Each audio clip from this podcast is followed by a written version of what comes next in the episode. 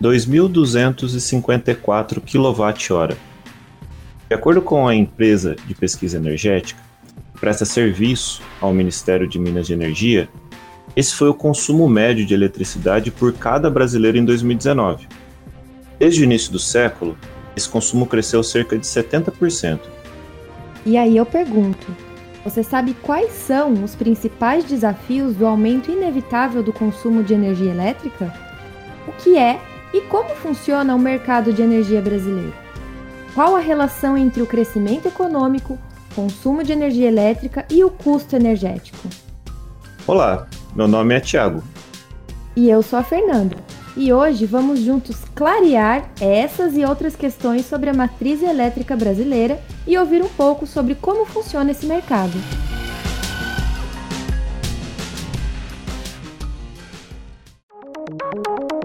Você está ouvindo Oxigênio.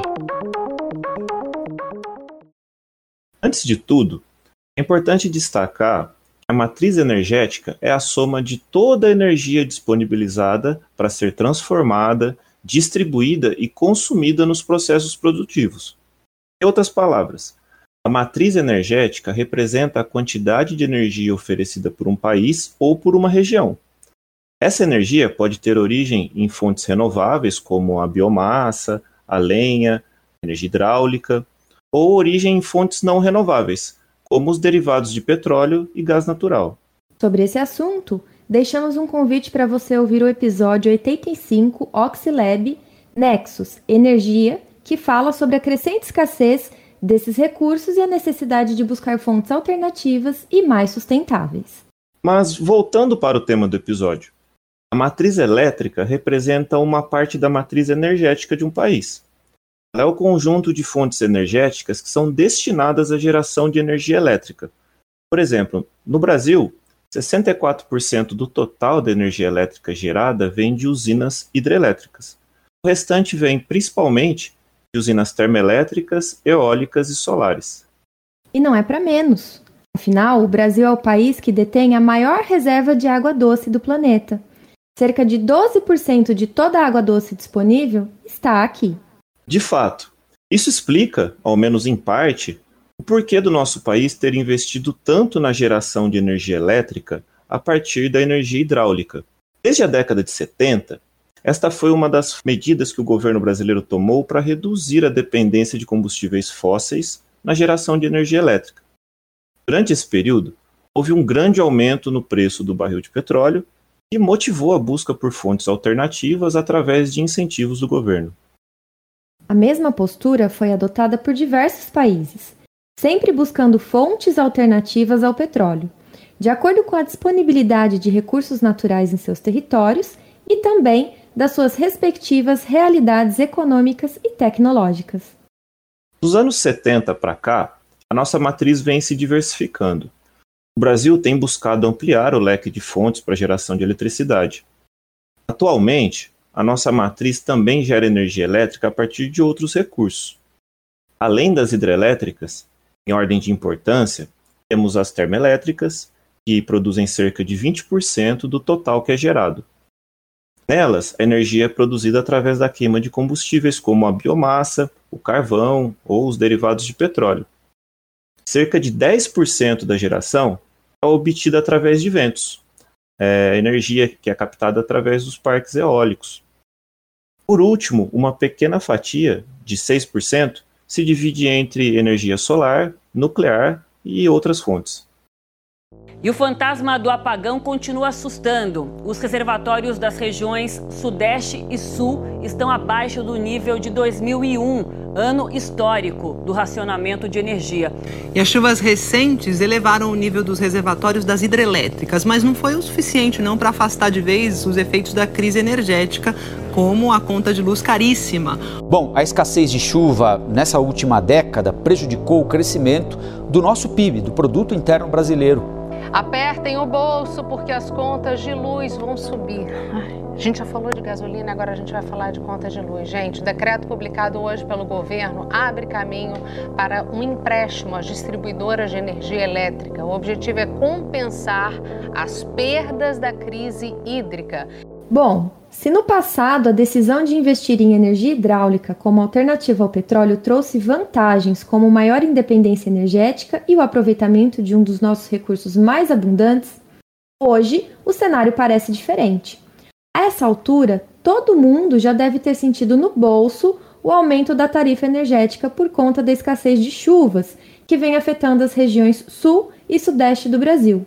De acordo com o último relatório anual da empresa de pesquisa energética, essas são justamente as regiões que possuem a maior demanda por eletricidade. Mas como esses reajustes tarifários são determinados? Uma característica do nosso preço de energia é que quando chove o preço cai. Então, é, existe é, uma série de empresas, como a minha, e empresas que é, fazem o que eu faço, mas também compram e vendem energia é, para esses consumidores é, é, através dessa gestão né, de, do consumidor, é que a gente indica momentos para comprar energia. Ah, choveu agora, ah, vamos comprar, vamos fazer um contrato de três anos. É como se fosse uma bolsa de valores de energia que você faz um hedge, né, que é um contrato de proteção futuro. Você garante um custo futuro ali para o consumidor. Essa é a Alessandra Amaral. Alessandra é meteorologista formada pela USP e atua há mais de 10 anos no ramo da energia elétrica no Brasil, que inclui não apenas a produção ou a geração de energia, mas também a sua compra e venda. Alessandra também é co-criadora da empresa Solver Energia, que é focada principalmente na gestão de consumidores, mas também de usinas geradoras dentro do mercado de energia elétrica brasileiro. Quando eu estava na minha graduação, tive o privilégio de cair aí no mercado de energia elétrica é, me apaixonei por esse mercado e eu caí nesse mercado porque, é, sem saber, meteorologia tinha tudo a ver com o setor de energia no Brasil, justamente porque a gente tem uma matriz muito dependente de energias renováveis. E, e aí a meteorologia estuda, né? Chuva, estuda vento, estuda radiação e tudo isso é, é fonte de energia hoje aqui para o nosso país, né? E isso é muito interessante que o regime de chuvas influencia a capacidade de geração de energia elétrica, nós já estamos familiarizados. Mas, particularmente, nunca tinha parado para pensar na existência de uma espécie de bolsa de valores que analisa todas essas variáveis na hora de precificar a eletricidade. Faz todo sentido. Mas você poderia explicar melhor para a gente como esse mercado de energia funciona, Alessandra? Bom, muita gente não sabe, né?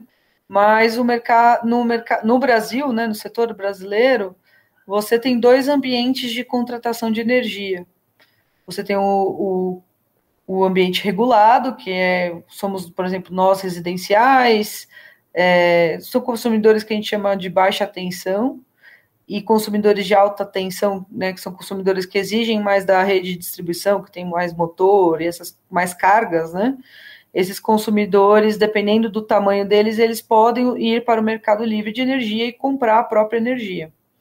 Esses grandes consumidores que a Alessandra citou são as empresas comerciais, industriais e de serviços com demanda superior a 500 kW de energia por mês e que podem escolher por comprar no mercado livre de energia. Nesse mercado, empresas geradoras, comercializadoras e consumidores negociam a compra e a venda da energia elétrica. Além da previsibilidade dos custos, através dos contratos futuros de proteção do investimento comentados pela Alessandra, outra vantagem desse mercado de energia livre é a possibilidade de escolha do seu fornecedor de energia elétrica. Nós, consumidores do mercado regulado, somos submetidos aos contratos de concessão de energia assinados pela ANEEL. Nesses contratos, as empresas distribuidoras autorizadas atuam como uma intermediária na comercialização de energia elétrica. Aqui no estado de São Paulo, por exemplo, o grupo CPFL é uma dessas concessionárias, mas tem a Electro, a Enel, a Energisa Sul-Sudeste, dentre outras. E é nesse mercado que a Alessandra atua, orientando o pequeno e o grande consumidor na compra e na venda de energia e no seu uso mais eficiente. Então, esse mercado, né, a atuação de uma empresa como a minha, por exemplo, é olhar por todos os aspectos da conta de luz de um consumidor e mostrar para ele onde está o ponto ótimo, qual é o mínimo que ele consegue gastar com energia é, para produzir, para enfim, ter o seu escritório, manter um conforto térmico, enfim, de diversas formas aí. Além da meteorologia, sua área de formação, quais outros profissionais são essenciais para compor essa equipe que presta esse tipo de serviço? Olha, nesse setor é muito importante uh, um engenheiro eletricista no time, é, é muito importante um economista, porque um economista também, essas variações malucas aí de PIB essas, e tudo mais, é, altera totalmente o que a gente vai consumir no futuro, né? Se a gente fica vivendo crise econômica atrás de crise econômica, o país não cresce tanto consumo, então isso também afeta na, na precificação de energia. Esse setor é muito dinâmico mesmo. Em 2014, a Companhia Paranaense de Energia, a Copel, pediu à ANEEL um aumento de 32,4% na tarifa de energia.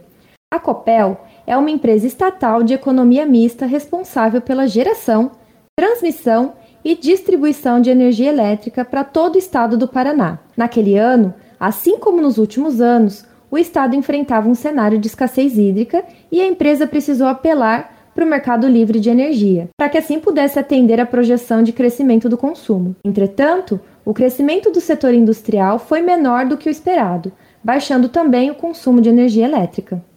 Justo do momento em que a economia está fragilizada e os consumidores tentam reduzir os gastos, inclusive buscando a diminuição na conta de luz, ocorre que as distribuidoras precisam aumentar o preço da energia para compensar a perda que teriam pela falta de consumo. A conta a ser paga sempre fica para o consumidor, para o cidadão comum.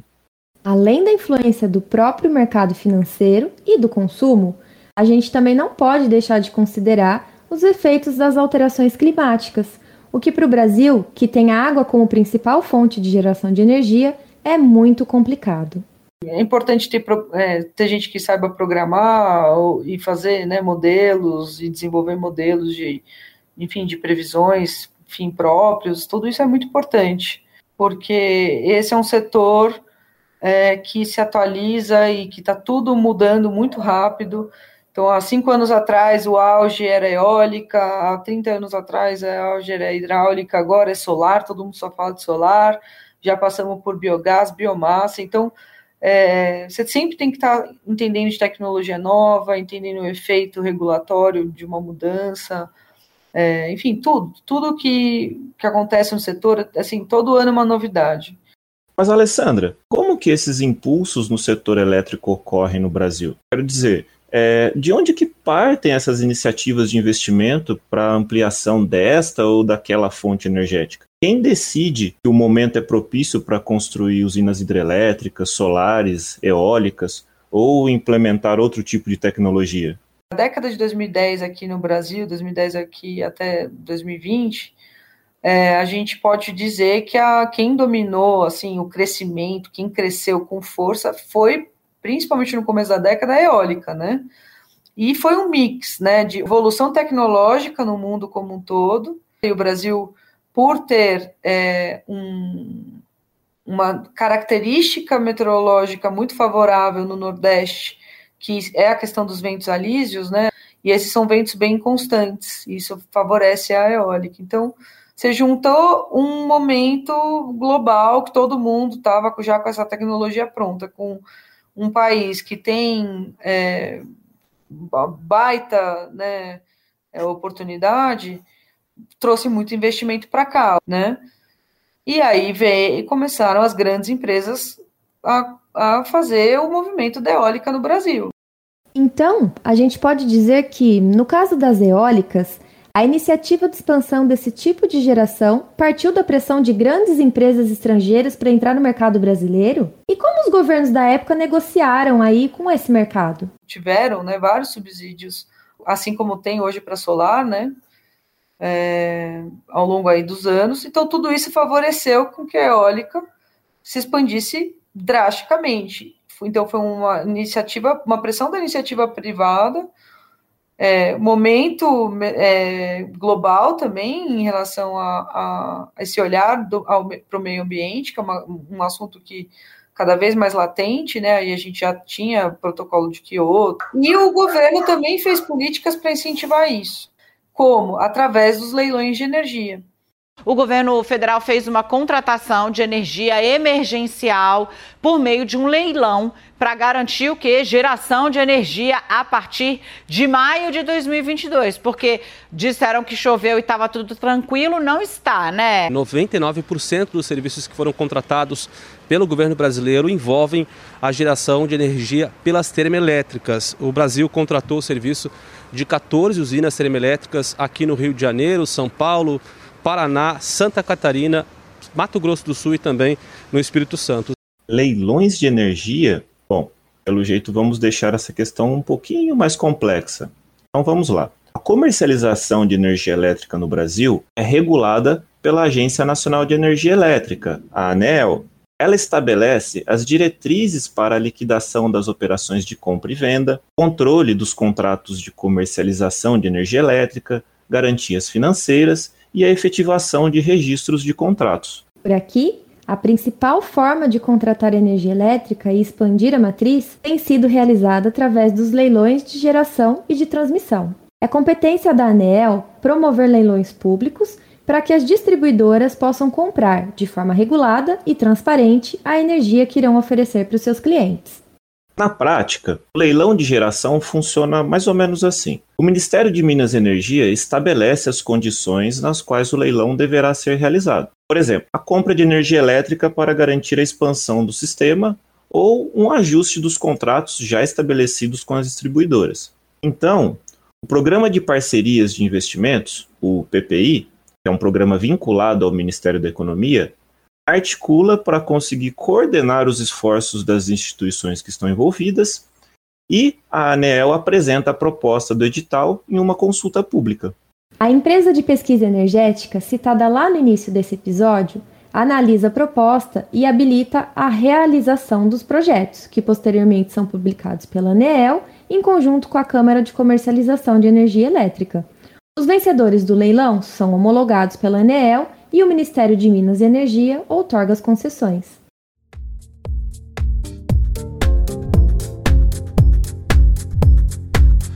Como o Brasil pode caminhar para se tornar menos dependente das térmicas, sobretudo em épocas como essas de estiagens mais severas? Qual é o futuro do setor energético brasileiro diante das mudanças climáticas? Como isso afeta o nosso bolso? Essas e outras questões serão discutidas em um próximo episódio. Nele, continuaremos nosso papo com a Alessandra, que vai nos explicar melhor a dinâmica atmosférica, gestão elétrica e também sustentabilidade.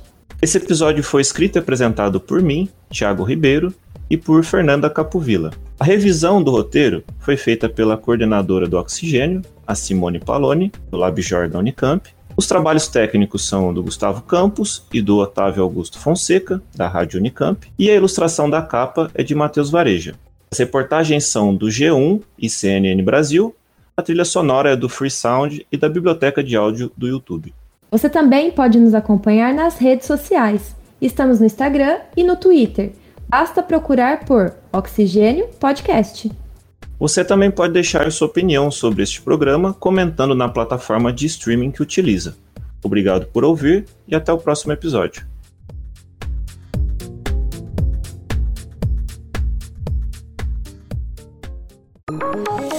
Oxigênio. Um programa de ciência, cultura e tecnologia produzido pelo LabJor em colaboração com a Rádio Unicamp.